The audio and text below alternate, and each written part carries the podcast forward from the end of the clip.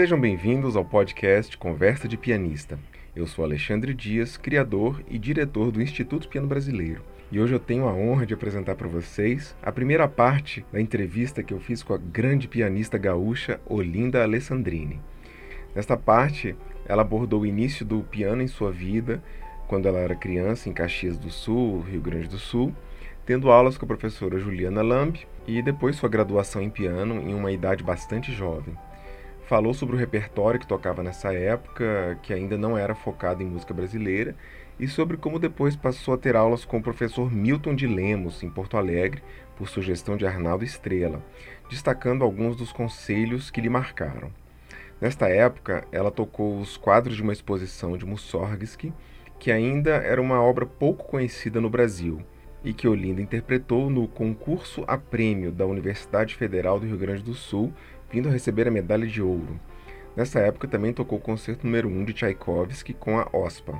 Depois falou sobre o período de sete anos que ficou sem tocar piano, vindo a atuar como professora de cálculo diferencial na PUC-RS, e comentou sobre como foi sua volta ao piano com a professora Dirce Bauer Knijnik, o que resultou em dois primeiros lugares no concurso Lourenço Fernandes, do Rio de Janeiro, e no concurso da Universidade Católica de Salvador, tocando, por exemplo, a Sonata de Liszt, obra que lhe acompanhou por toda a vida. Depois disso, comentou sobre o projeto de recitais didáticos para crianças que realizou e sua atuação como solista e camerista em várias cidades do Rio Grande do Sul. Também falou sobre o lançamento de seu disco Panorama Brasileiro em Piano, que acabou levando-a a conhecer pessoalmente o compositor José Vieira Brandão. E, por fim, falou sobre como nasceu seu CD e DVD Pampiano, lançado nos anos 2000 contendo um importante resgate de obras de compositores gaúchos. Antes de prosseguirmos para a entrevista, deixo aqui o convite para se tornarem assinantes do Instituto Piano Brasileiro. O IPB existe exclusivamente graças às contribuições mensais de nossos assinantes. Basta acessar catarse.me barra Instituto Piano Brasileiro. Ao contribuir com qualquer valor mensal, você passará a receber todo mês um álbum com 10 partituras raras brasileiras, cuidadosamente escolhidas de nosso acervo. Fiquem agora com a entrevista. Olinda Alessandrini, é um grande prazer em conversar com você.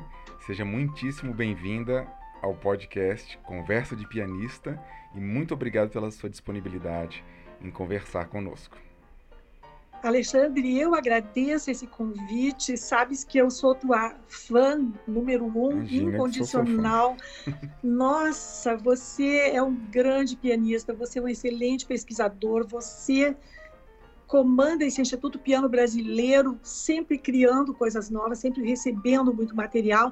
Você se transformou numa espécie de é, consulta universal sobre música brasileira, né? Você é um grande Obrigado, nome com a ajuda de, de música brasileira. Muitos amigos como você, que aliás eu me lembro bem, quando há cerca de quatro anos você me recebeu muito gentilmente em sua casa e abriu sua coleção ah, para eu copiar o que eu quisesse, né? Seu Mas claro, Alexandre, a gente mais quer que essas partituras e que essa música toda fique uh, visível para as pessoas, uhum. que as pessoas saibam onde procurar, saibam onde buscar as informações.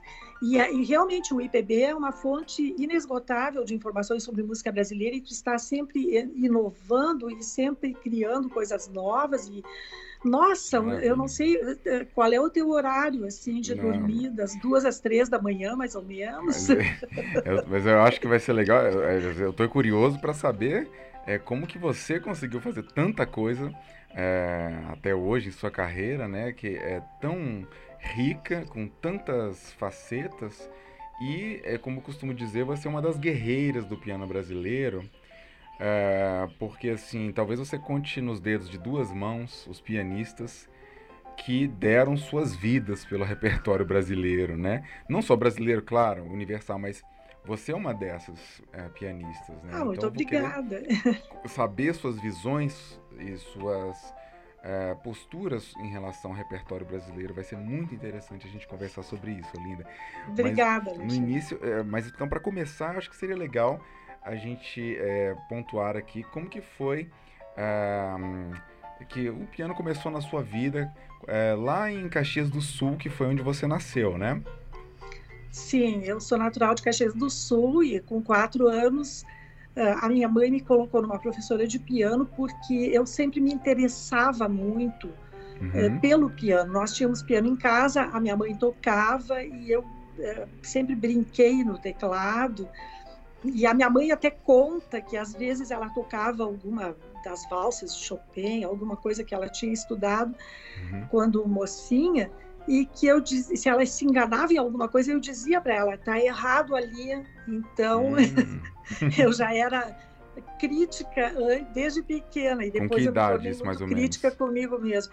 A minha mãe disse que foram, que foram com quatro anos, que certo. com quatro anos eu já tinha muita noção uh, de, digamos assim, do teclado em si, do uhum. som do piano e eu fui uh, estudar com a professora Juliana Lambi uhum. na Escola Municipal de Caxias do Sul, que depois se transformou no Instituto de Belas Artes, que foi uma das colunas da Universidade de Caxias do Sul. Hum, então, Caxias era uma cidade pequena e eu gostava, eu era filha única, sou filha única, uhum. uh, gostava muito de estudar e a dona Julinha, o apelido da dona Juliana era Julinha, né? Sei. Então, a dona Julinha me, me alfabetizou musicalmente com cores. Ela recopiava as partituras, hum. colocando as notas na pauta, mas cada nota tinha uma cor. E foi uma maneira muito, muito criativa da parte dela. Uhum. E, e, eu estudei com ela até 16 anos, até me formar nesta graduação, que daí já era, já fazia parte da universidade. Hum, Inclusive, certo. Alexandre tem uma coisa muito engraçada em relação a isso, porque as escolas de belas artes, que existiam conservatórios em Pelotas, Bagé, Cachoeira, Sim. Santa Maria, todas as cidades tinham seu conservatório de música. Uhum. E naquela época, esses conservatórios foram federalizados para se tornarem uma das colunas da criação de novas universidades. Certo. Isso foi um trabalho de um político chamado Tarso Dutra. Uhum. Ele providenciava essas federalizações. Então, Sim. o que, que aconteceu? Num determinado ano, eu tinha 11 anos de idade, uhum. e foi feito o vestibular para a universidade, ou digamos, para a faculdade, Sim. que era a escola já federalizada, seria um terceiro grau. Uhum. E a minha professora disse: Tu vais fazer essa prova. Era uma prova escrita, uma, era muito simples, era cultura geral, uma redação, e, mas tinha a prova específica de piano. E a prova específica tinha vários, uh, vários itens que tinham que ser cumpridos: escalas, um estudo, um treino uhum. de fuga de barra, coisa assim. E a minha professora disse: Tu vais fazer, porque se tu não fizeres agora, tu vais ter que esperar até terminar o segundo grau para uhum. entrar na faculdade. Sim. Então eu entrei na faculdade com 12 anos de idade, 11 anos, foi 12. Não, 11, eu tinha 11. Hum. Aí eu me formei com 16, né? No início do ano eu tinha 15. Isso em Caxias do Sul. Em Caxias do Sul. Então com 16 eu já tinha essa esse diploma de graduação em piano. Era uma coisa muito muito estranha. Mas foram, aconteceram muitos, muitos casos assim na época. Sim. E as minhas amigas que estavam um ano atrás de mim no piano, que não, não fizeram essa prova, tiveram que esperar todo o tempo até, ter, até fazer terminar o segundo grau para fazer o vestibular e entrar na faculdade de música. Olha só. Então, e aí, com 16 formei, anos que você 16 tá... anos, certo. é. E, e, por incrível que pareça, eu já tocava o concerto de Grieg e o concerto de Tchaikovsky a dois pianos com uma colega em audições da escola. Hum. E, e, eu tocava na velocidade dos discos, né? Porque eu tinha um LP com o Grieg, o meu pai comprou um LP com o Tchaikovsky e eu tocava junto. Eu só imagino para a vizinhança o que devia ser o caos. Quem eram os pianistas mas, dessas gravações? Ah, o do Grieg eu não lembro, mas o Tchaikovsky era o Horowitz. Ah, então já viu, né? A pretensão. E você mas chegou a tocar inteiros esses dois concertos? Sim, inteiros, inteiros pianos, de né? cor. E a, e a outra aluna que, que tocava comigo, a Lucila Giron. Também a parte de orquestra, ela fez nos dois a parte de orquestra. E ela tocava de cor a parte de orquestra. Então acho que seria interessante você mencionar outros repertórios que você já estava estudando nessa época, Linda. Olha, eu tocava algumas uh, rapsódias húngaras de Liszt, eu Quais? tocava, bom, as variações de Gottschalk sobre o hino nacional brasileiro. Ah, que você depois gravou, né? Que mais tarde participaram do meu primeiro LP, que eu achei que ia ser o único disco da minha vida. E até me achava assim muito, achava muito estranho ter um LP. Uhum. E, e as gravações e, e o Gottschalk me acompanhou durante muito tempo, principalmente porque as pessoas se encantavam muito com o aspecto virtuosístico. Sim. Eu tinha muita facilidade e a minha professora, a dona Julinha, ela tinha uma grande qualidade. Ela nunca disse para mim assim, isso é difícil demais para ti. Certo. Eu podia chegar com o que eu quisesse, ela abria a partitura e dizia, vamos lá, vamos começar. Isso é muito importante mesmo, né, para um professor, Olinda. É, na adolescência eu acho que é. Uhum. Na adolescência eu acho que o mais importante é o professor te dar aquela segurança uhum. de que ele acredita que tu possas fazer. E certo. tu passas a acreditar também. E nesse sentido, acho que ao longo da vida isso me ajudou muito, porque eu enfrentei muitos desafios Sim. Eh, de repertórios e de situações de uh, música de câmara e concertos uhum. com orquestra. Sim. E ela me ensinou a acreditar em mim mesma, então. Mas e, peraí, você mencionou os episódios de Liszt. Quais, quais episódios você tocava? Eu tocava a dois, tocava a, a nona e tocava a terceira, a segunda, a terceira e a nona. E eu tocava também sonatas de Beethoven, eu toquei naturalmente a patética, que todo mundo toca. Certo. E depois, com o professor Milton, toquei a Les Adieu. Uhum. E em Caxias eu toquei vários prelúdios e fugas de bar. Toquei Vila Lobos, Impressões Celesteiras. Tocava uhum. o de Chopin, eu tocava vários estudos, tocava o Scherzo. Uh, toquei a Polonese Brilhante, o número 2. Certo. O, o Scherzo em si bemol, É, a polonese seria aquela polonese fantasia? A polonese, não, a polonese brilhante. A polonese heróica. A polonese heróica, Sim. heróica, polonese tá. Então eu tocava também a polonese heróica de Chopin, tocava alguma coisa de Schumann, Schubert, toquei os improvisos, Opus 90, toquei os quatro. Uhum. E então, e, música e brasileira, ela já fazia parte, de... mas ainda não era uma coisa assim muito intensa. Não, né? não, não era intensa. E às vezes as, uh, as professoras assim não, não davam, não valorizavam muito a música brasileira naquela época. Sei. Eu me lembro de ter tocado alguma coisa de Lorenzo Fernandes, que também não, não lembro, lembro vagamente. E de Vila Lobos toquei também uma ciranda ou duas, acho que eu toquei Terezinha de Jesus, uhum. mas era um, o repertório brasileiro realmente era muito pequeno. Também tem o seguinte, a dificuldade de conseguir partituras era muito grande. Sim. Bom, então, depois que eu me formei em Caxias, é, quando um pouco antes de me formar, eu vim para um seminário de música em Porto Alegre e um dos professores de piano era o professor Arnaldo Estrela. Hum. E na prova, para entrar na classe de, de piano, eu fui aprovada para entrar na classe do Arnaldo Estrela. E eu tocava, naquela época, eu tocava a sonata de Beethoven, Opus 2, número 1. Uhum. É, eu acho que eu tinha do, 12 ou 13 anos, é a primeira. E, e o Arnaldo Estrela, então, quando me deu aula, eu toquei também uh, o Scherzo, eu toquei outras coisas, e, e, quando ele me deu aula, ele sugeriu para minha mãe, que estava comigo no, no festival, que ela, que, que quando eu me formasse, que ela me colocasse para estudar com o professor Milton de Lemos, aqui hum, em Porto Alegre. Que ele já devia conhecer, claro, desse Milton, amigo dele, né?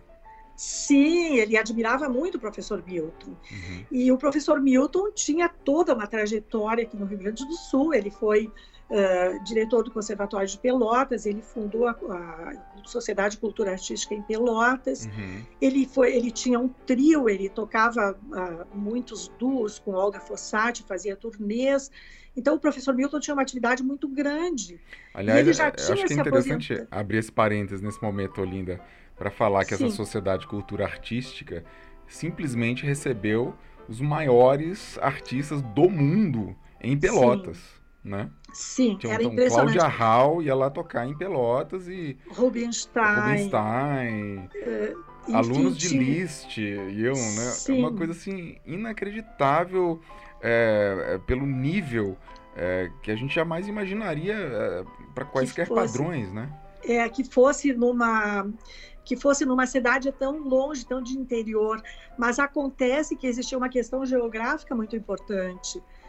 Os artistas que tocavam no Rio e São Paulo, eles uh, iam de navio para tocar em Montevideo e Buenos Aires. Sim. Então eles paravam no porto paravam, de Rio Grande, uhum. tocavam em Rio Grande Pelotas e muitas vezes vinham a Porto Alegre para tocar e depois voltavam para o navio para continuar a viagem. Isso, e tem então, mais. É, essas sociedades eram comuns, né, Olina, antigamente? Sim, a Sociedade de Cultura Artística tinha em várias cidades do Rio Grande do Sul. Cidades, né? E sempre existiam as pessoas abnegadas que se dispunham a ir recolher o, o valor mensal, que era num carnê. Sim. Então elas iam na casa da pessoa recolher aquela contribuição Sim. e organizavam concertos é, sabe, existia uma independência maior, não havia uma dependência do governo. O, os cachês eram, eram pagos com os próprios.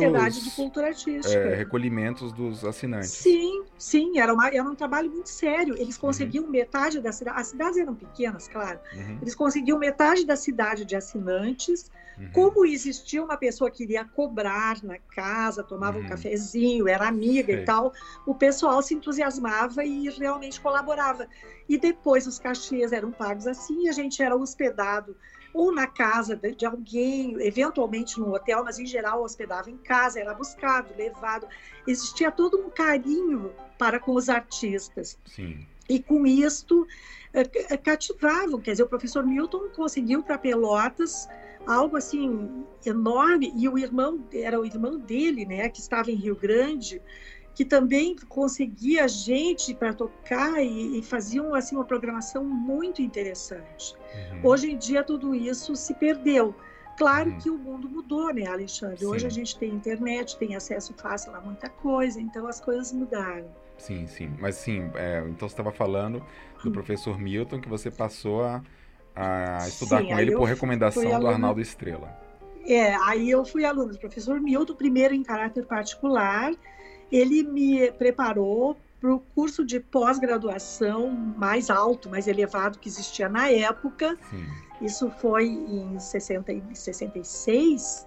Sim. Era, chamava curso de virtuosidade em piano. Uhum.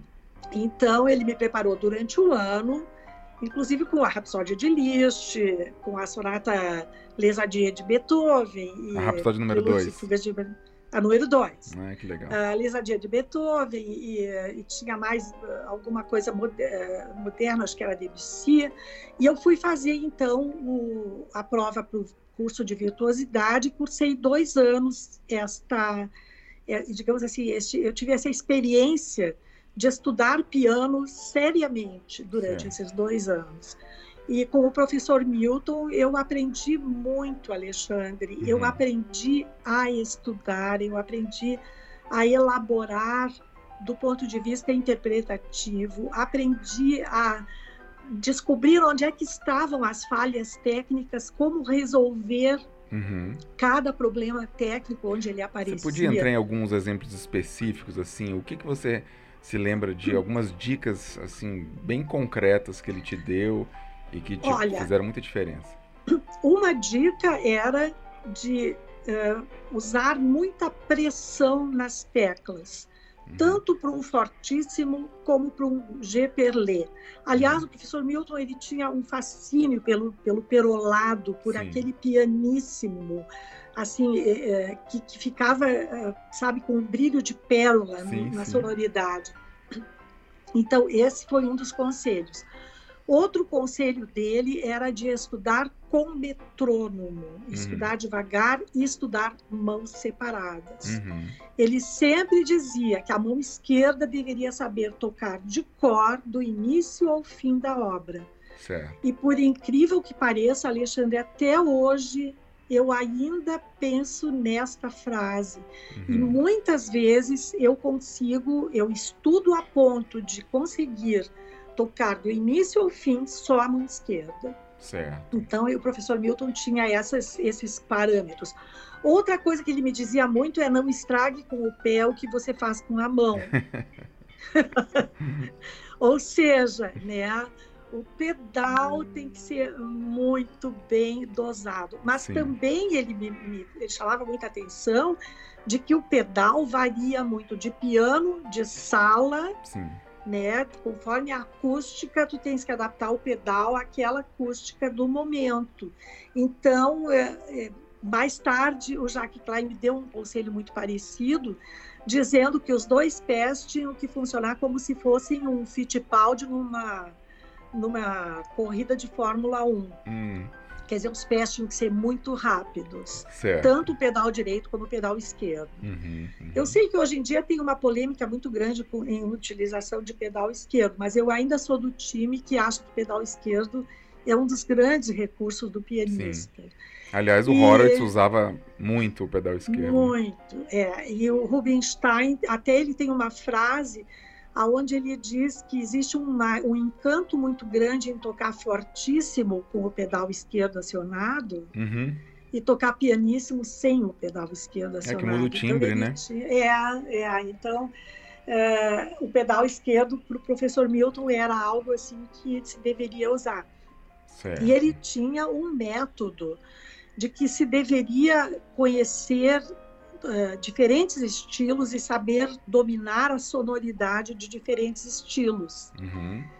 E, e claro que ele era muito exigente em questão de repertório. Eu estudei os estudos sinfônicos Opus 13 de Schumann com ele. Certo. Eu estudei as peças fantásticas de Schumann, os, as estampas de Debussy, que daí eu levei uhum. para a minha prova de medalha de ouro os 24 prelúdios de Chopin, as, ao sonato op 58 de Chopin. Não, hum. ele realmente ele, ele tinha assim uma uma direção de repertório Sim. que era bastante importante. Música brasileira também não foi muita coisa, alguma coisa de Nepomuceno, a Galhofeira, algumas hum. obras de Vila Lobos, mas muito poucas. O enfoque mesmo era Bach, principalmente hum. Bach, Beethoven. Sim Uhum. A sonata Waldstein, eu toquei com ele, estudei apaixonada com ele. Tudo isso nessa fase, de, bar, assim, de 16, a... 17 anos. Bach você... era prelúdios e fugas. Ah, tá. Prelúdios e fugas grave bem temperado. Entendi. E, e ele tocava para você? Você chegou a vê-lo tocando? Tocava. Ele tocava algumas coisas quando ele queria dar um exemplo de alguma coisa que fazia parte do repertório dele. Ele sentava e tocava. Uhum. E ele gostava muito de tocar uma gavotta e musette de Eugênio Dalbert, que era uma hum. peça bem despretensiosa, mas ele tirava uma sonoridade do piano na gavota, assim, linda, e na musette ele fazia aquilo como se fosse uma caixinha de música. Eu lembro, se eu fechar os olhos, eu lembro de escutar o professor Milton com a sonoridade que ele tirava uhum. nessa peça, sabe?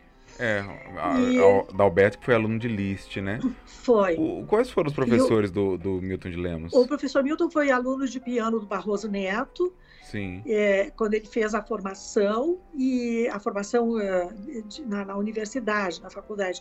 E depois ele foi, e, e, de harmonia, ele foi aluno do Frederico Nascimento, que tem um tratado grande de harmonia, eh, composição. Certo. Então, e o professor Milton foi também o, o prêmio Medalha de Ouro do Rio de Janeiro. Hum, também legal. teve medalha de ouro. Sim, sim. E, e com ele eu tive uma situação muito engraçada, porque eu sempre era muito curiosa e sempre queria tocar, às vezes, coisas que o professor Milton não recomendava ou não, não uhum. concordava. E chegou um dia, eu ganhei do meu pai um LP com o Sviatoslav Richter uh, tocando os quadros de uma exposição de Mussorgsky. Ah, uhum. E mandei buscar a partitura, levou assim uns três, quatro meses para chegar a partitura. E levei para o professor Milton e disse: ah, Eu gostaria de tocar essa obra. E ele disse: Não, você tem outras coisas mais interessantes, vamos estudar outras obras mais hum. interessantes. E claro, né, eu, eu, durante o fim de semana eu estudava muito piano, eu gostava de estudar, uhum. e eu resolvi estudar os quadros de uma exposição por minha conta. Uhum. E levei para ele quando eu estava tecnicamente já bem elaborado, e, uhum. e, fez parte do meu recital Medalha de Ouro. Ah, que beleza. Milton, quando ele viu que eu, eu estudei e consegui fazer tudo que tinha que fazer, ele disse, então, vamos trabalhar essa obra. Que bom que ela já está bem adiantada. Talvez foi... fosse uma obra ainda rara na época de se ouvir em público, né, Olinda? Olha, para as pessoas para quem eu falava, ninguém jamais tinha ouvido falar nem em Mussorgsky, uhum. muito menos em quadros de uma exposição. Certo. E eu não estou falando de Caxias do Sul, eu estou falando uhum. de Porto Alegre Sim. e do pessoal mais ligado à música clássica, professores e tudo mais. Mussorgsky que era absolutamente desconhecido e os quadros mais desconhecidos ainda. Sim. Então foi de certo uhum. modo um gesto assim de, é, de já desafio. revela uma uma postura que você sempre teve de buscar repertórios diferentes, é, é, caminhos menos é, menos, menos comuns, né? trilhados, né? menos trilhados. Isso é muito interessante, Olinda. É. Mas então, é, como é que foi essa parte da medalha de ouro? Pois é, a medalha de ouro era um concurso, chamava-se concurso a prêmio, e uhum. então é, era da Universidade Federal, do Instituto de Artes, certo. onde eu fiz virtuosidade, e eu então concorri a esse concurso a prêmio. A gente se inscrevia e era um concurso feito, é, é, o candidato concorre, né? Não eram vários candidatos concorrendo, é a gente Sim. concorria. Tá. Ia ser ou medalha de ouro, ou medalha de prata, ou medalha de bronze, ou sei lá, um diploma de participação. Mas só um podia assim. ganhar medalha de ouro. Não, ah, tá. qualquer tá. pessoa qualquer que um se inscrevesse podia, poderia, mas é que ninguém se inscrevia. Então a pessoa se inscrevia para fazer, para, para concorrer a uma entendi. medalha de ouro. Perfeito. É, e, e então o professor Milton me preparou, naturalmente, nós fizemos o, um repertório onde entraram os quadros de uma exposição, entraram as estampas de Debussy, entraram obras que eu já tinha tocado, uhum. Eh, não era nada novo, não era estreia de nada. E, e com isso eu então tenho eu tenho a gravação e agora com esse tempo de pandemia eu tive um tempo para voltar na minha vida e revisar tudo que eu fiz, colocar Sim. os programas de concerto na internet Sim. e buscar gravações antigas. E eu achei a gravação do, da minha medalha de ouro. É a sua gravação mais antiga, Olinda? Essa é a mais antiga. Certo. Infelizmente. É, não, se, não se tinha muito hábito de gravar naquela época. As, os exames de virtuosidade foram gravados, mas eu perdi. Não, eu não achei, não, não tem. E quem que fazia parte da banca? Eram outros professores? Sim, eram, eram cinco professores. Sim. Era o profe... Eu vou tentar lembrar, porque eu, assim, de, não, tenho, não tenho pensado nisso mas era o professor Léo Schneider, que era ah, um dos catedráticos da grande universidade. compositor, né? Sim, o professor Léo Schneider, era o professor Hubertus Hoffmann, Outro que depois compositor, também compositor e que depois escreveu um concertino para piano, clarinete e cordas dedicado para mim muitos uhum. anos depois. Uh, a dona, a professora Zuleika Rosa Guedes. Sim. Que depois nós vamos comentar sobre ela, que você fez, colaborou com ela num excelente Sim, livro. Sim, no né? livro de música brasileira. A professora Maria Alabarta foi da minha banca. Uhum e tinha mais um, eram cinco professores. Eu acho que. Ah, foi a Norma Apel Boyunga. A Norma Boyunga era professora? Sim, ela foi assistente da Dona Zuleika durante um tempo. Que interessante, porque eu já. ficou como professora do Instituto cheguei ao nome dela sim. várias vezes como ganhadora de concursos. Sim, importantes, aquele da Bahia em 58, né? Isso, isso. Interessante. Isso.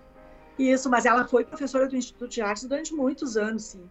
Eu uhum. acho que era a norma, o quinto, a quinta pessoa. Uhum. E, e, eu, e aí é, é, linda essa gravação, porque eu termino o concerto, todo mundo aplaude muito, era, é, era, era em público, era um concerto público. Uhum. Foi feito no antigo Teatro São Pedro. Sim. E eu fico muito triste porque nos anais do Teatro São Pedro não consta esse concerto como sendo hum. um concerto do teatro. Ele, ele nem consta ali, sim, mas sim. foi no Teatro São Pedro, logo antes da reforma. Uhum. E, então, aí eu terminei, todo mundo aplaudiu, e depois a gravação mostra o apresentador da noite, que eu acho que era o Er Carneiro de Macedo, que era um, um professor ligado à reitoria, uhum. e ele então volta, retorna, dizendo que o júri deliberou e que por unanimidade estavam me concedendo a medalha de ouro. Hum, e tem a data, é dezembro de 69. Sim. E logo depois, um pouquinho é, Só um parênteses. Olinda, acho que seria interessante mencionar para os nossos ouvintes que existem dois excelentes livros que falam é, da história, é, tanto do Conservatório de Pelotas, que a gente já mencionou, com todos esses, esses grandes músicos que tocaram lá, mas também do, do Teatro São Pedro. Até Sim. aquele livro né, que fala praticamente assim, ano a ano, né, as coisas que aconteceram. Tem lá. toda a história do Teatro São Pedro, dividida em música, teatro, dança, e tem uh, da, todas as datas, quem, quem estava, uh, quem Sim. se apresentou. E em uhum. alguns lugares até tem as críticas de, que saíam no Correio do Povo. Eu fiquei surpreso. Sobre o evento. Ah, entendi. Eu fiquei surpreso que até o, o Donani, o, o, grande compositor húngaro, foi Sim. tocar aí no Teatro São Pedro. Sim, naquela época era muito frequente. A, bom, a família Trapp fez o maior sucesso aqui em Porto Alegre. Eles, eles é, viajavam, Porto Alegre fazia parte desse roteiro.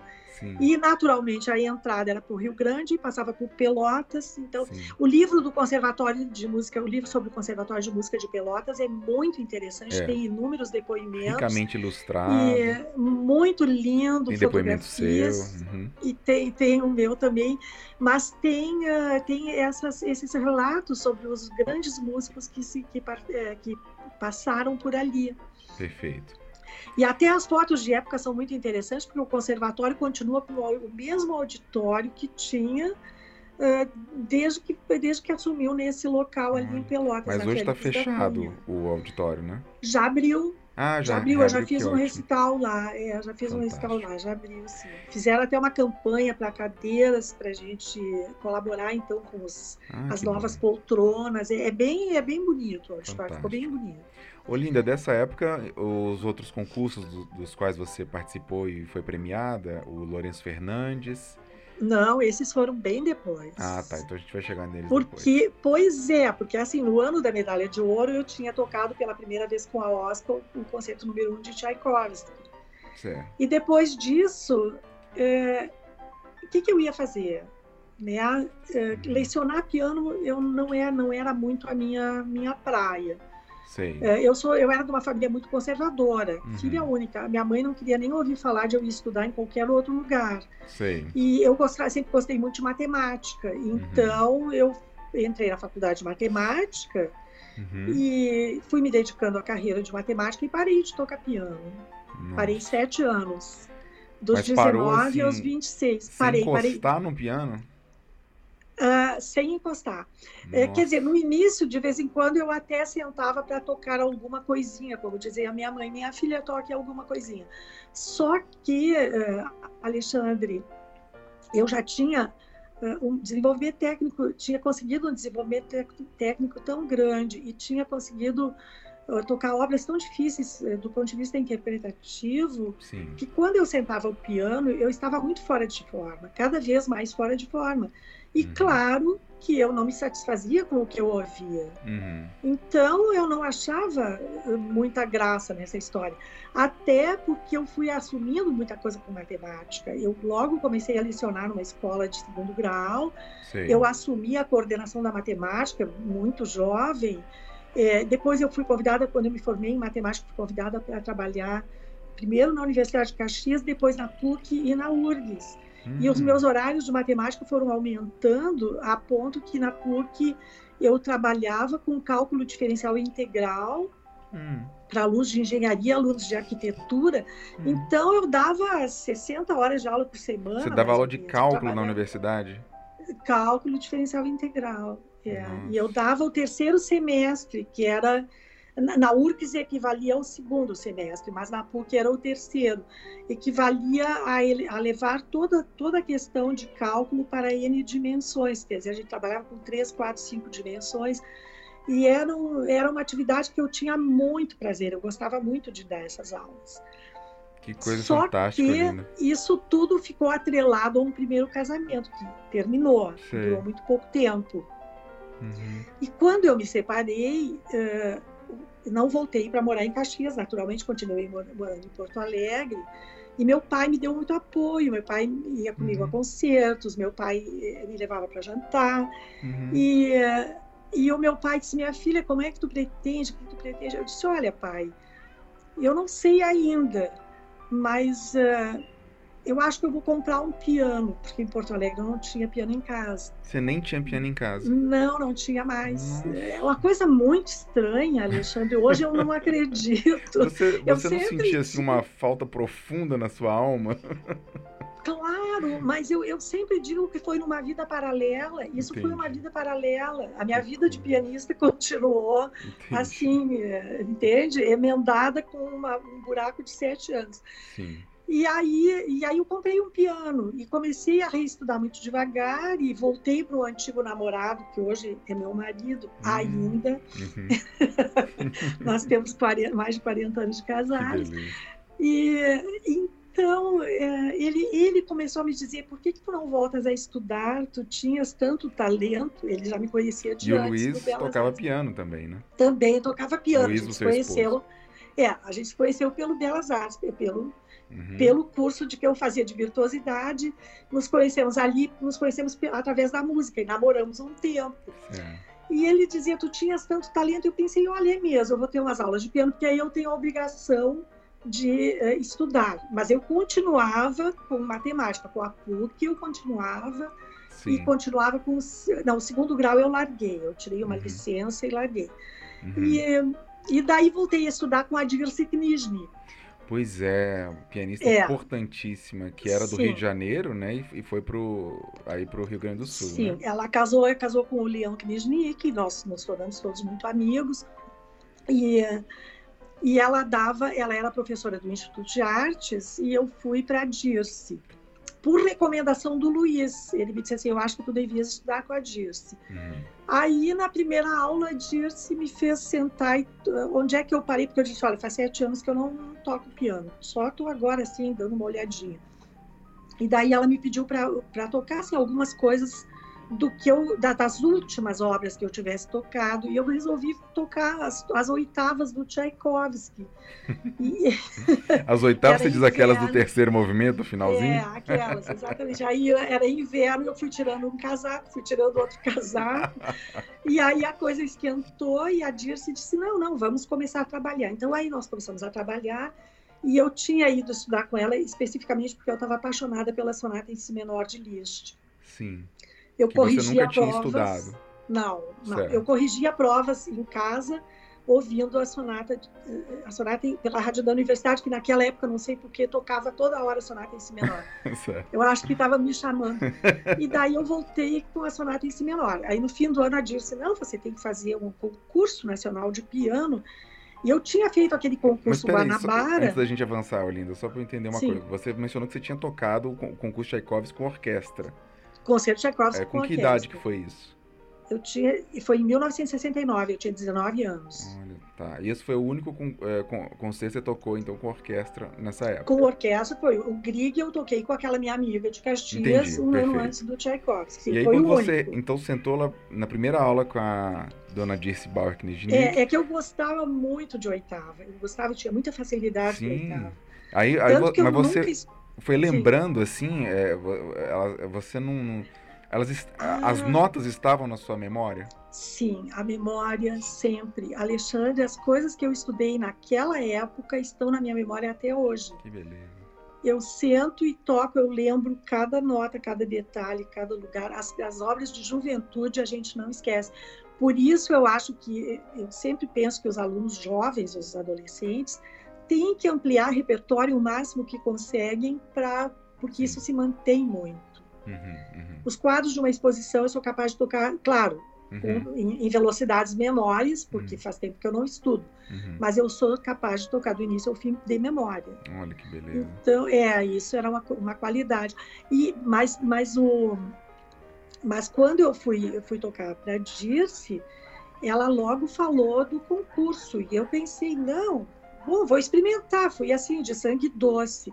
E eu tinha feito um concurso com o professor Milton, na época do professor Milton, concurso uh, nacional do estado da Guanabara. Sim. Eu fiquei como semifinalista, não entrei uhum. para as finais. E foi na época que eu já estava mais ou menos pensando em ficar na matemática, já não tinha muito, não estava muito estimulada a continuar no piano. Sim. Eu cheguei a ter uma proposta de bolsa da Maria Abreu por parte do professor Milton, para a Fundação Gulbenkian naquela época. Uhum. Mas era aquela história, Alexandre, minha mãe era muito conservadora, toda a família da minha Sim. mãe, enfim. Então eu optei por ficar perto deles e, e, por ficar em Caxias. Maria Abreu é quem escreveu também aquele livro junto com a Zuleika. Junto com a Zuleika, era uhum. Zuleika, Maria Abreu, é. E, mas, é, bom, mas aí eu fiz o concurso no Rio, dando aulas na faculdade, dando aulas, e, o concurso para mim ia ser assim, uma experiência. Certo. E voltei com o primeiro lugar. Daí, no ano, no ano seguinte, eu diminuí minha carga de matemática, trabalhei menos, mas continuava trabalhando com matemática, mas bem menos. E aí fiz o concurso da Bahia e também tirei o primeiro lugar, da Universidade Católica de Salvador. Isso tudo como professora de matemática, então. Ainda como professora de matemática. Que interessante. Bom, mas peraí, o... você se lembra um pouco do repertório desses concursos? Sim, no do Rio eu toquei o estudo Opus 10, número 3 de Chopin, toquei a Lesadier, uhum. e a minha Vila Lobos eu acho que foi o miudinho da Baquiana, tenho uhum. a impressão de que foi o miudinho da Baquiana, não, não, não foi Vila Lobos, foi Lourenço Fernandes, a segunda suíte brasileira. Ah, perfeito. Uhum. Completa. E, e a sonata em si menor de Liszt, que acabou ah. sendo uma espécie de cavalo de batalha. Nossa, e mas ela é enorme. Deu para tocar, então, como uma das sim, provas. Sim, sim, sim.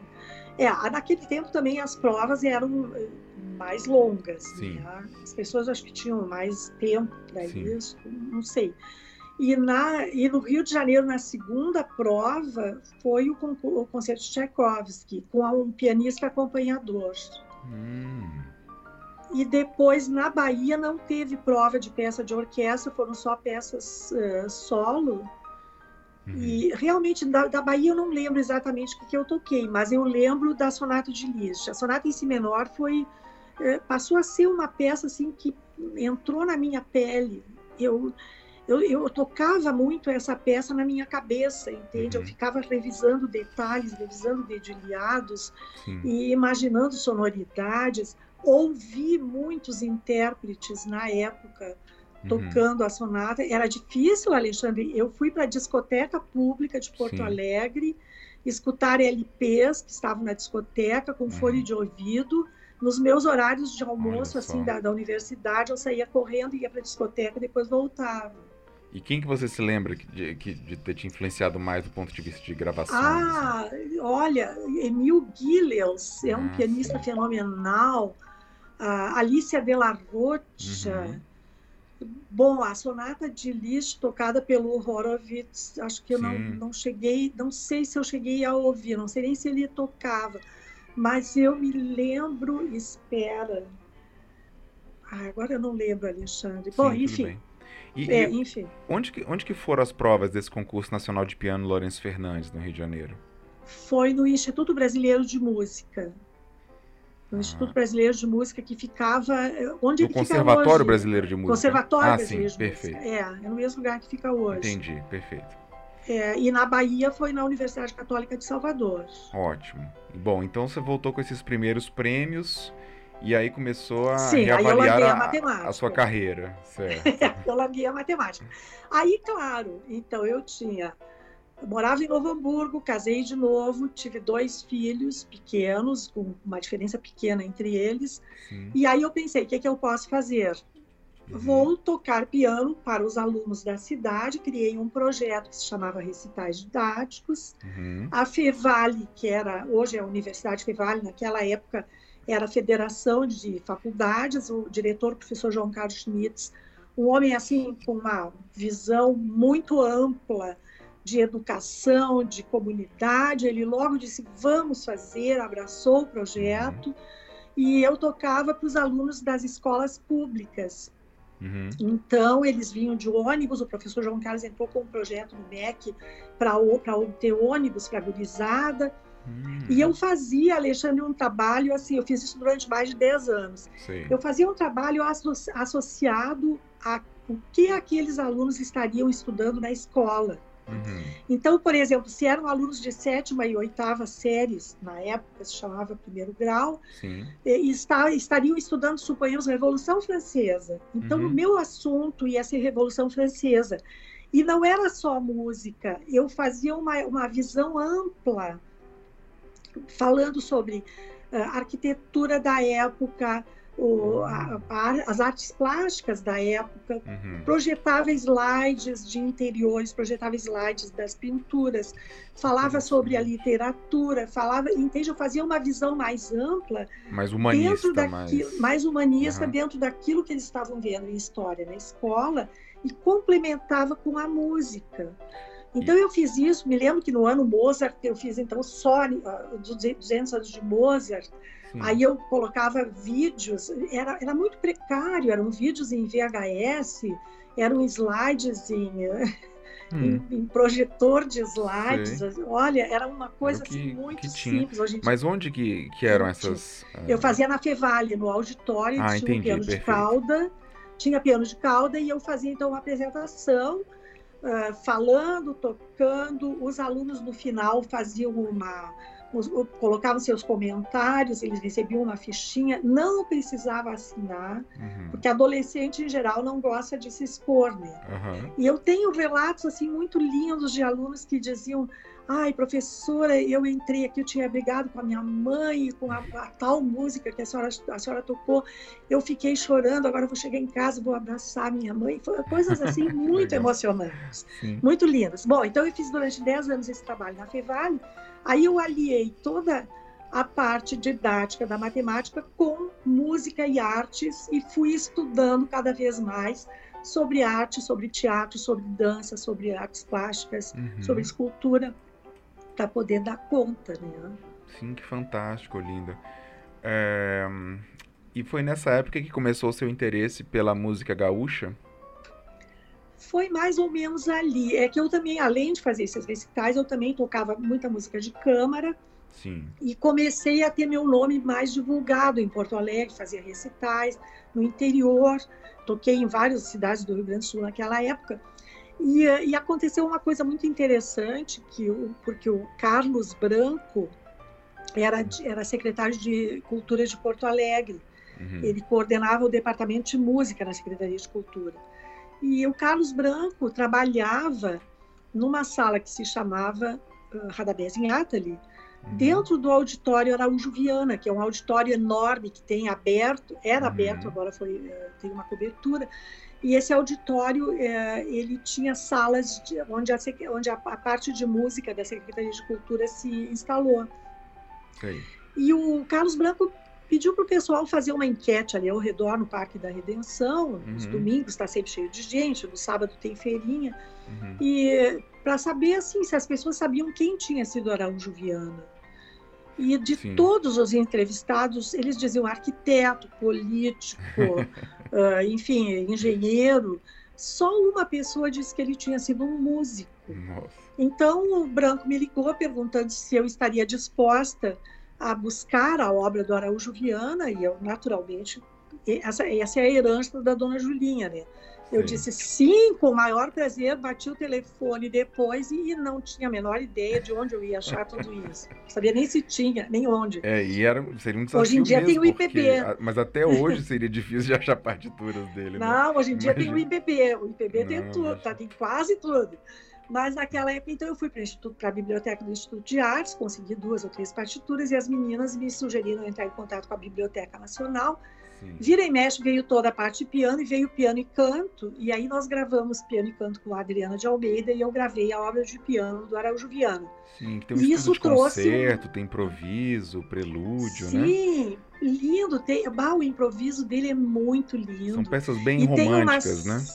Sim, elas são uhum. totalmente inspiradas na cultura europeia, não tem uhum. nada de brasileiro. Sim. Mas a gente tem que voltar para a época. Eh, Araújo Viana, na década de 10, 1910, 1915, ele andava na beira do Guaíba com os amigos dele, fazendo de conta que estava na beira do Sena, eles falavam em francês, uhum. liam Rimbaud e Baudelaire, uhum. é, quer dizer, era outra cultura. Sim. E, e, e com isto, houve uma, uma visibilidade muito grande do meu trabalho. Então, a partir dali, começaram os CDs, porque eu Sim. tinha gravado na época da Fevale o, o, LP Panorama Brasileiro, em função até do Gottschalk. Ah, então seria interessante mencionar o repertório desse primeiro LP que você gravou. Ah, o primeiro LP tinha obras do, do, do, é, do Ernesto Nazaré, tinha a Dança Negra uhum. é, do Camargo Guarnieri, é, tinha não, ainda tem, né, Dança uhum. Negra do Camargo Guarnieri, e tinha ah, as quatro peças brasileiras do Francisco Mignoni, ah, que são raramente tocadas, uhum. e mais uh, o Gottschalk, as variações do hino nacional brasileiro.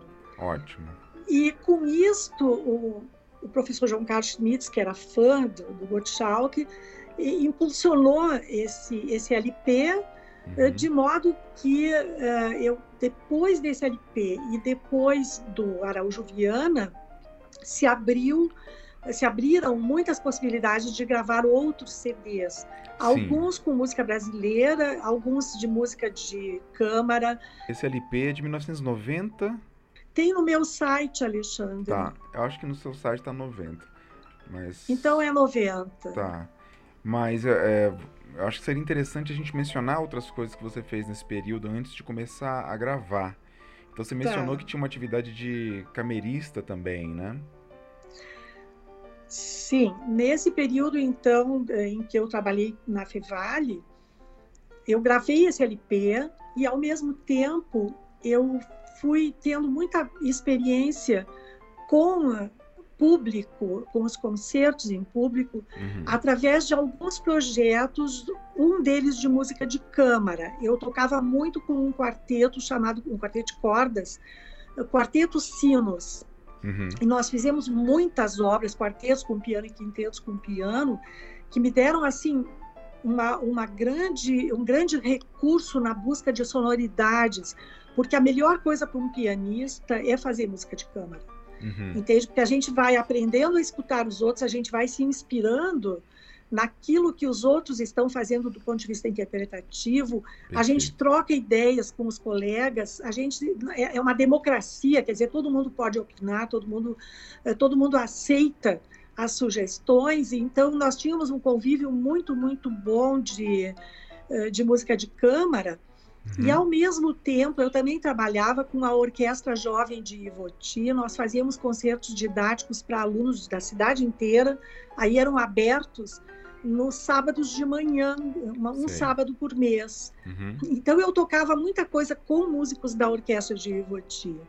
E claro que quando a gente começa a trabalhar com os instrumentistas, principalmente cantores, uh, instrumentistas de sopros, uhum. o pianista começa a aprender a respirar. Então, Sim. esse período todo, para mim, foi um período de grande aprendizado, sem perceber. Eu não, não me dei conta do quanto eu estava aprendendo, só depois é que eu me dei conta que eu, eu tinha feito muita atividade de piano solo quando jovem. Sim mas essas experiências de música de câmara me fizeram falta. Ah, e aí foi que então eu comecei a a, a desenvolver todo um lado de sonoridades, de busca de sonoridades Sim. ao piano. O professor Quais Milton sempre me alertava para hum. isso, mas uh, entende quando a gente faz piano solo, a gente às vezes esquece claro. de se escutar nesse sentido. E quais obras você se lembra de ter tocado com esse quarteto e também com a orquestra? Olha, com o quarteto, eu, eu toca, toquei muita coisa. Eu toquei quarteto de Schumann, o quinteto de Schumann, quarteto com piano de Forré, uhum. os hum. quartetos com piano de Mozart. Uhum. É, toquei o quinteto de Shostakovich. Toquei uh, e toquei muito muito duo e fizemos muito trio violoncelo. Não, o quinteto de Brahms eu nunca certo. toquei. Que pena, né? Eu adoro esse quinteto. Sim, fantástico. E eu também fiz muito trio com violoncelo clarinete e com ah. clarinete e canto. Na só. época, o Augusto Maurer, clarinetista, clarinetista da OSPA, se associou a nós e a esposa dele da época, Adriana Zignani, que depois uhum. veio a falecer, muito mocinha, uhum. ela, ela era cantora. Então nós fazíamos muitos programas de Sim. clarinete, violoncelo, canto Sim. e mais um quarteto. E com a orquestra de Voti, eu toquei os primeiros, uh, primeiros concertos de Mozart, toquei alguns concertos de Bach, Fá, Fá menor e Sol menor, uhum. e toquei. Uh, um ou dois concertos do Johann Christian Bach, hum. que também eram bem adequados ao tipo de, de orquestra, uma orquestra jovem, uma orquestra de alunos. Hum. E, mas são experiências que valem ouro, né, Alexandre? Claro. Que interessante, Olinda. É, esse é, um, esse é um lado que eu mesmo não conhecia muito de sua carreira, por isso que é... acho que está sendo muito interessante deixar registrado aqui. É... é que é assim, Alexandre, eu sempre fui a pianista local. Sei. entende? De vez em quando eu ia viajar para fora, tocar aqui, para lá e para cá. Mas uhum. eu sempre fui a pianista local, eu sempre fui a referência da cidade. Então, certo. eu me dediquei muito à cidade de Novo Hamburgo, muito uhum. ao interior do Rio Grande do Sul. E agora faço muita coisa aqui em Porto Alegre. E sempre tenho muito a fazer. Maravilha.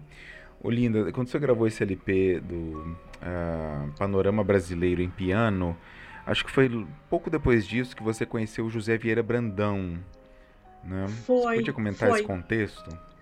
Sim, o, pois é, esse encontro com o maestro Vieira Brandão foi muito emocionante para mim, porque logo depois que eu gravei o LP, surgiu a possibilidade de fazer um CD, assim, uhum. do nada. E podia ser um CD com o que eu quisesse tocar, uhum. uma empresa de Novo Hamburgo iria patrocinar, e, e, eu escrevi o que eu ia tocar num papelzinho, assim, que eu arranquei uma folha de caderno e dei para o rapaz da agência de publicidade, que era meu amigo, que me, me convidou. É, é uhum. tipo da coisa que hoje em dia não existe mais, né? Sim. E, e aí o Luiz, o meu marido, ele sugeriu que eu estudasse os prelúdios para violão de Vila Lobos, uh, transcritos para piano. Porque uhum. a minha ideia era tocar Vila Lobos, porque eu já tinha no meu repertório a Baquiana número 4, já Sim. tinha no meu repertório o ciclo brasileiro quase completo, faltava só a Festa no Sertão e a Dança do Índio Branco. Não, na verdade é uhum. é metade do ciclo, são quatro peças, eu tinha duas, faltavam duas. Certo. E o Luiz sugeriu de eu estudar os perus para violão. Então eu escrevi para o Museu Vila Lobos, me mandaram as partituras e eu organizei esse repertório e estudei o repertório para gravar. Sim. E, e tive a oportunidade de ir ao Rio para fazer um fim de semana assistindo teatro e concertos. Às vezes, uhum. meu marido e eu, a gente fazia isso. A gente ia no fim de semana para, assim, ou para o Rio ou para São Paulo para assistir uh, peças e uhum. coisas que não viriam a Porto Alegre. E quando eu, eu, eu estava para ir ao Rio num desses fins de semana e resolvi ligar para o maestro Vieira Brandão, sei lá como consegui o telefone. Uhum me identifiquei e ele prontamente ficou muito feliz e fez questão, eu fui no apartamento deles da, na Botafogo, o uhum. Luiz veio embora de avião antes de mim e eu fiquei dois dias a mais no Rio para esse encontro hum, com o Vieira Brandão.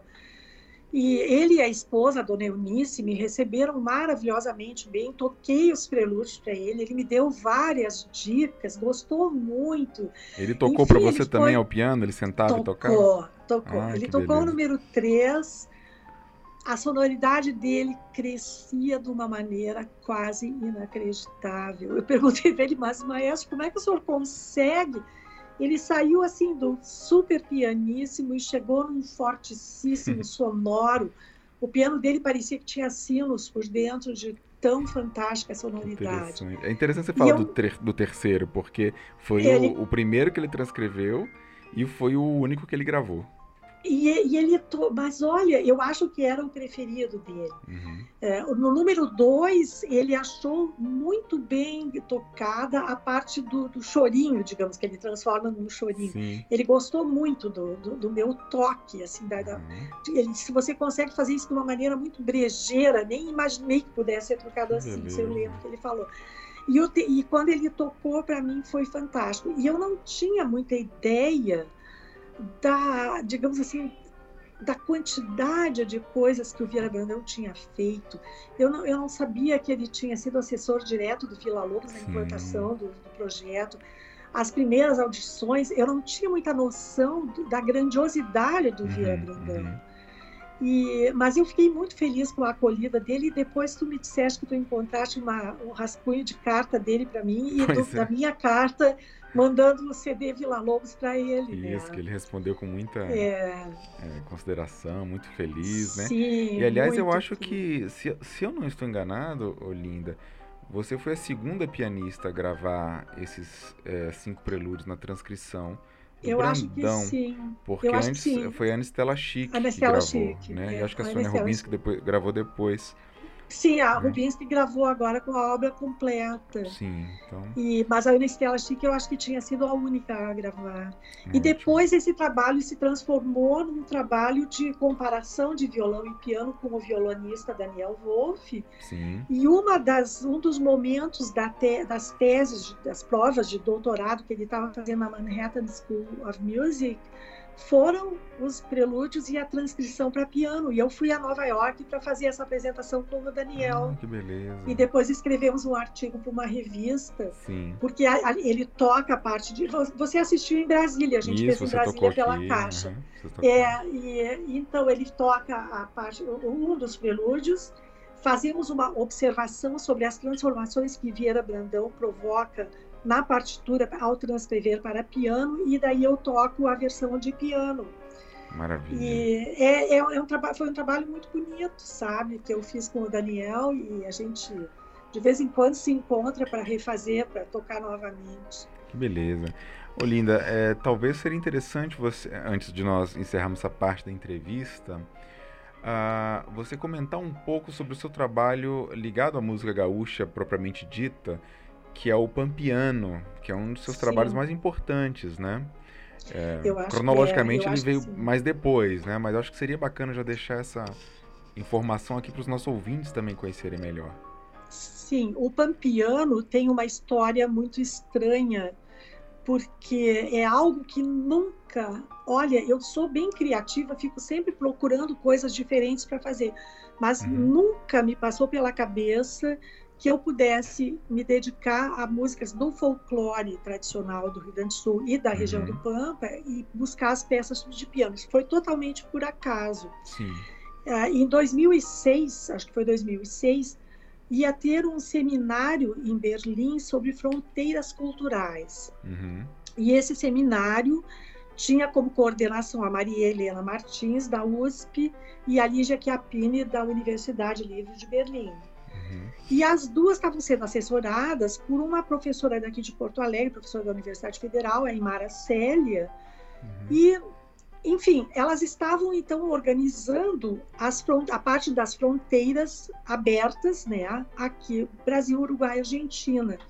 Uhum. Então, elas estavam procurando, assim, convidar linguistas, escritores, uh, um filme que foi o Neto Perde Sua Alma, então um cineasta que iria participar, artistas plásticos, exatamente sobre a, o olhar do erudito sobre a cultura tradicional, a cultura popular, sobre o folclore, sobre a, as, os costumes daqui da região do Pampa. Uhum. E elas queriam alguma coisa de música. E alguém comentou que poderiam uh, convidar um CTG e, mas a ideia não era bem essa, porque o CTG é a raiz. Elas estavam falando de intelectuais que se debruçavam sobre essas raízes. É, seria interessante explicar o que é CTG. CTG é Centro de Tradições Gaúchas. Perfeito. São danças características do folclore, uhum. em geral acompanhadas por acordeon, violão ou cantadas, uhum. e existe uma coreografia específica. É muito lindo, é um trabalho de, sobre o folclore direto. Uhum. E elas acharam, eh, as três professoras acharam que uh, talvez fosse melhor uma abordagem sobre a música, no caso, que fosse, uh, digamos assim, uma abordagem mais intelectual, do certo. compositor erudito sobre a música. E, e, aí, naturalmente, aconteceu como no caso do Araújo Viana. Sim. Eu recebi um telefonema da Aymara, uh, explicando, dizendo que ia ter esse congresso, Barari Barará, Olinda, gostaríamos muito que tu fizesses, então, a abordagem sobre a música. Uhum. E, naturalmente, a minha resposta foi a mesma. Claro, com o maior prazer. Aí, quando terminou a conversa, que eu bati o telefone, eu pensei, o que, que eu tenho? Uhum. Nada. E, como sempre, Alexandre, na minha vida acontecem muitas coincidências. Sim. De repente, caiu no meu colo, assim, uma pessoa na internet que estava procurando informações sobre o concerto do Ekel Tavares, que eu já tinha tocado com orquestra, hum. não tem nada a ver com Pampa. E, e eu mandei essas informações. Era, era um chat, um, um, grupo, eu mandei as informações uhum. e a pessoa me pediu algumas outras coisas e fomos conversando. E ele escrevia em espanhol, eu escrevia em português. E de repente eu disse: Eu moro em Porto Alegre e ele, era, ele morava em Buenos Aires, hum. que é exatamente O que eu não tinha músicas da Argentina, muito Sim. difícil encontrar. Uhum. Hoje em dia talvez seja mais fácil, mas em 2006 não era bem assim. Sim. E aí ele me mandou um pacote pela internet, pelo correio, com obras de Rinasteira, de Guastavino, de, meu Deus, de compositores argentinos que eu nunca tinha ouvido falar, um uhum. material riquíssimo. Aí um amigo meu de Pelotas, que está na Universidade Federal de Pelotas, o Marcelo Casarré, tem muita conexão com o Uruguai, uhum. conseguiu algumas partituras do Uruguai. E eu consegui algumas partituras, então, daqui de compositores gaúchos, Sim. mas tinha muito pouco. Então, dois compositores jovens se dispuseram a escrever especificamente para esse meu projeto, hum. que foi o Dimitri Servo, que Sim. escreveu o Amanduá, certo. que é baseado na Lendas do Sul, na canção Lendas do Sul, e a Suzana Almada, que uhum. morreu antes do meu CD ficar pronto, mas Nossa. ela me ouviu tocando ao vivo. Uhum uma compositora jovem, extremamente talentosa, que fez uma fez a Noite Estrelada uhum. sobre a canção do Boi Barroso. Certo. E os dois me, em seguida me, me, deram as partituras que eu estudei e ficou muito lindo o, o CD. Sim. porque vai inicia, vai misturando Argentina, Uruguai, Uruguai e Brasil. Do Brasil eu tinha Nato Reim, uhum. foi um compositor que nasceu na fronteira e escreveu várias músicas para piano com esse, essa cara de pampa. Sim, que também depois eu tive. É, oi? É, Dona Torre você gravou Páginas do Sul, A Carreta e. A Carreta, a Rolinha. E a Rolinha. E Rolinha, uhum. é. E, e, o, e o, o, o Nato Ren, eh, por exemplo, assim, quando, quando eu gravei, eu fiquei até emocionada, sabe? Porque o Nato Rei é que criou a discoteca pública Nato Rei, ah, onde sim. eu ia ouvir a sonata de Lis quando eu estava retomando. Olha que beleza! Então, ter as obras dele debaixo dos meus dedos assim foi uma emoção muito grande. Sim. E eu fui misturando os compositores, fui criando um roteiro. Apresentei aqui duas vezes em Porto Alegre para testar o recital, para uhum. ver se uhum. funcionava como recital. Foi super bem recebido apresentei em Berlim com explicações, porque eu tive que primeiro definir para mim mesma o que, que é a linguagem do Pampa, o que, que é a linguagem da música do Pampa, o que Sim. realmente caracteriza essa música. Procurei por tudo e não encontrei quase nada de material escrito. Uhum. Então fui relembrando as minhas a minha infância no, no CTG infantil, no Centro de Tradições Infantil. Falei com algumas pessoas ligadas na área mais nativista. E aí criei um critério meu e consegui fazer um, um, recital que tivesse coerência. Fantástico, você estava desbravando e... o território ali do conhecimento. Foi, né? foi. Isso realmente foi algo assim que eu nunca imaginei que eu fosse fazer. E o mais engraçado é que depois esse recital foi tão bem sucedido, todo mundo dizia: você tem que gravar, você tem que gravar. E como eu tinha um contato em Berlim para gravar, Uhum. que também isso é uma longa história.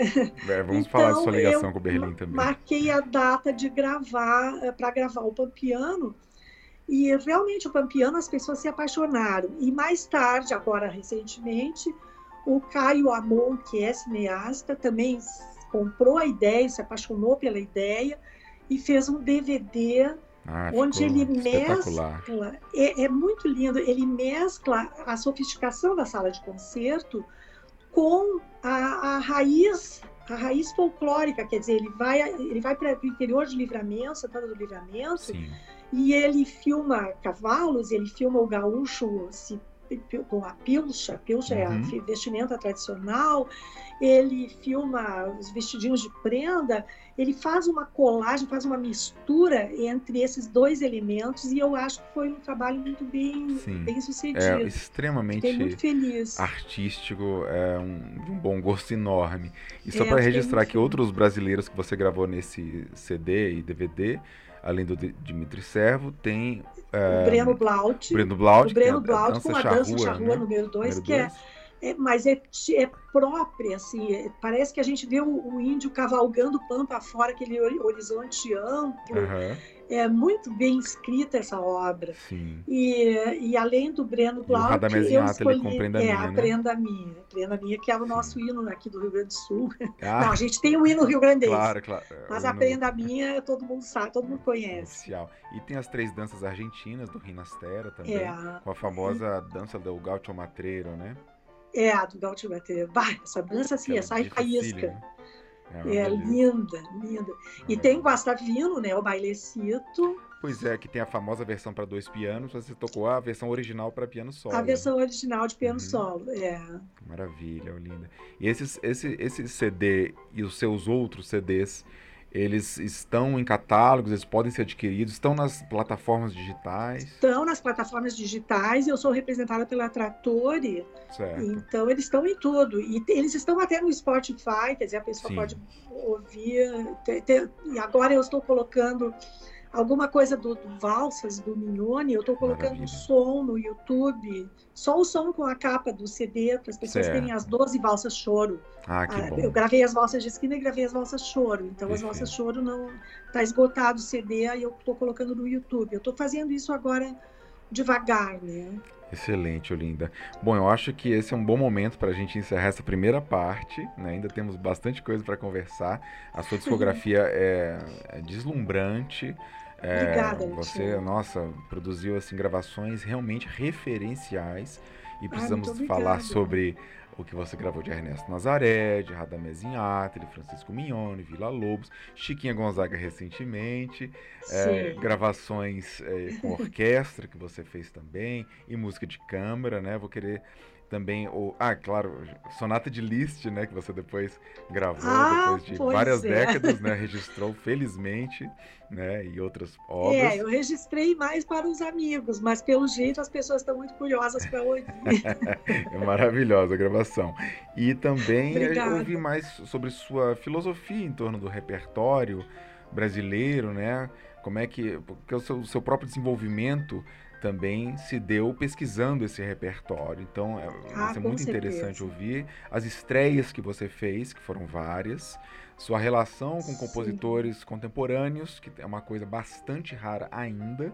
Os pianistas, como nós sabemos, em geral não tocam música contemporânea e muito o menos é brasileira. Lástima. Né? É, o que é uma lástima, porque tem tanta obra linda. Muitas. E dá para encomendar obras também, que é uma coisa muito sim, interessante, né? Sim, aliás, a do Arthur Barbosa eu encomendei, mas foi uma surpresa tanto para ele como para mim o resultado final, porque foi uma foi algo assim que foi crescendo e se transformou numa, em dez variações à procura de um tema maravilhosa ah, obra, foi é, para piano e orquestra, é uma orquestra reduzida com instrumentos assim exóticos. Isso a gente fala no Ótimo, próximo. Vamos falar. E também vamos falar sobre sua atividade pedagógica, né?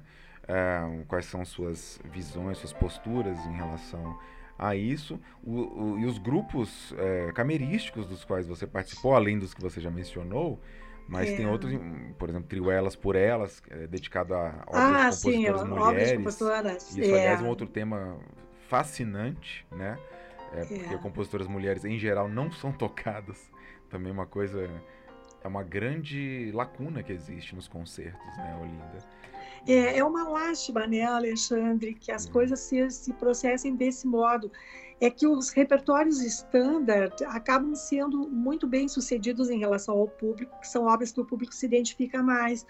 Mas nós temos que mostrar novidades, nós temos que mostrar obras que estão dormindo numa gaveta Exato. e que estão mortas numa gaveta e que não e que ninguém apresenta. Então, Exatamente. Então cabe a não nós. São, não é por falta de qualidade, né, Olinda? Não, não, é. não. É, e... Às vezes é comodismo, às vezes é. Às vezes são, são situações, quer dizer, de repente te pedem para tocar determinada obra e tem que ser aquela. Então, é. consegue, mas quando se tem a liberdade de escolher, eu acho importante claro. ressuscitar essas, essas obras que estão ali Sim, mortas, certeza. sem ninguém tocar. E vamos falar de sua faceta de pesquisadora, autora de capítulos de livros e também da, do excelente livro O Piano na Música Brasileira, de autoria da Zuleika Rosa Guedes, Maria Abreu, é, né? que você participou, fazendo uma ampla pesquisa. Sim é, e também a sua atividade na rádio da URGS, né? Bom, são tantas coisas que, que, que a gente vai poder pormenorizar melhor. Eu no... tenho que, tive que recuperar os sete anos que eu perdi dessa vida paralela, né? Entendi. Que Mas bom. continuo sendo a pianista local, viu, Alexandre? Sei. Não, é local e, e, e, nacional, né? Porque, enfim, graças a Deus, é, suas gravações já já circularam bastante por, por todo o Brasil, né? E é, fez parte também da minha própria formação, quando eu estava pesquisando Ernesto Nazaré na minha adolescência.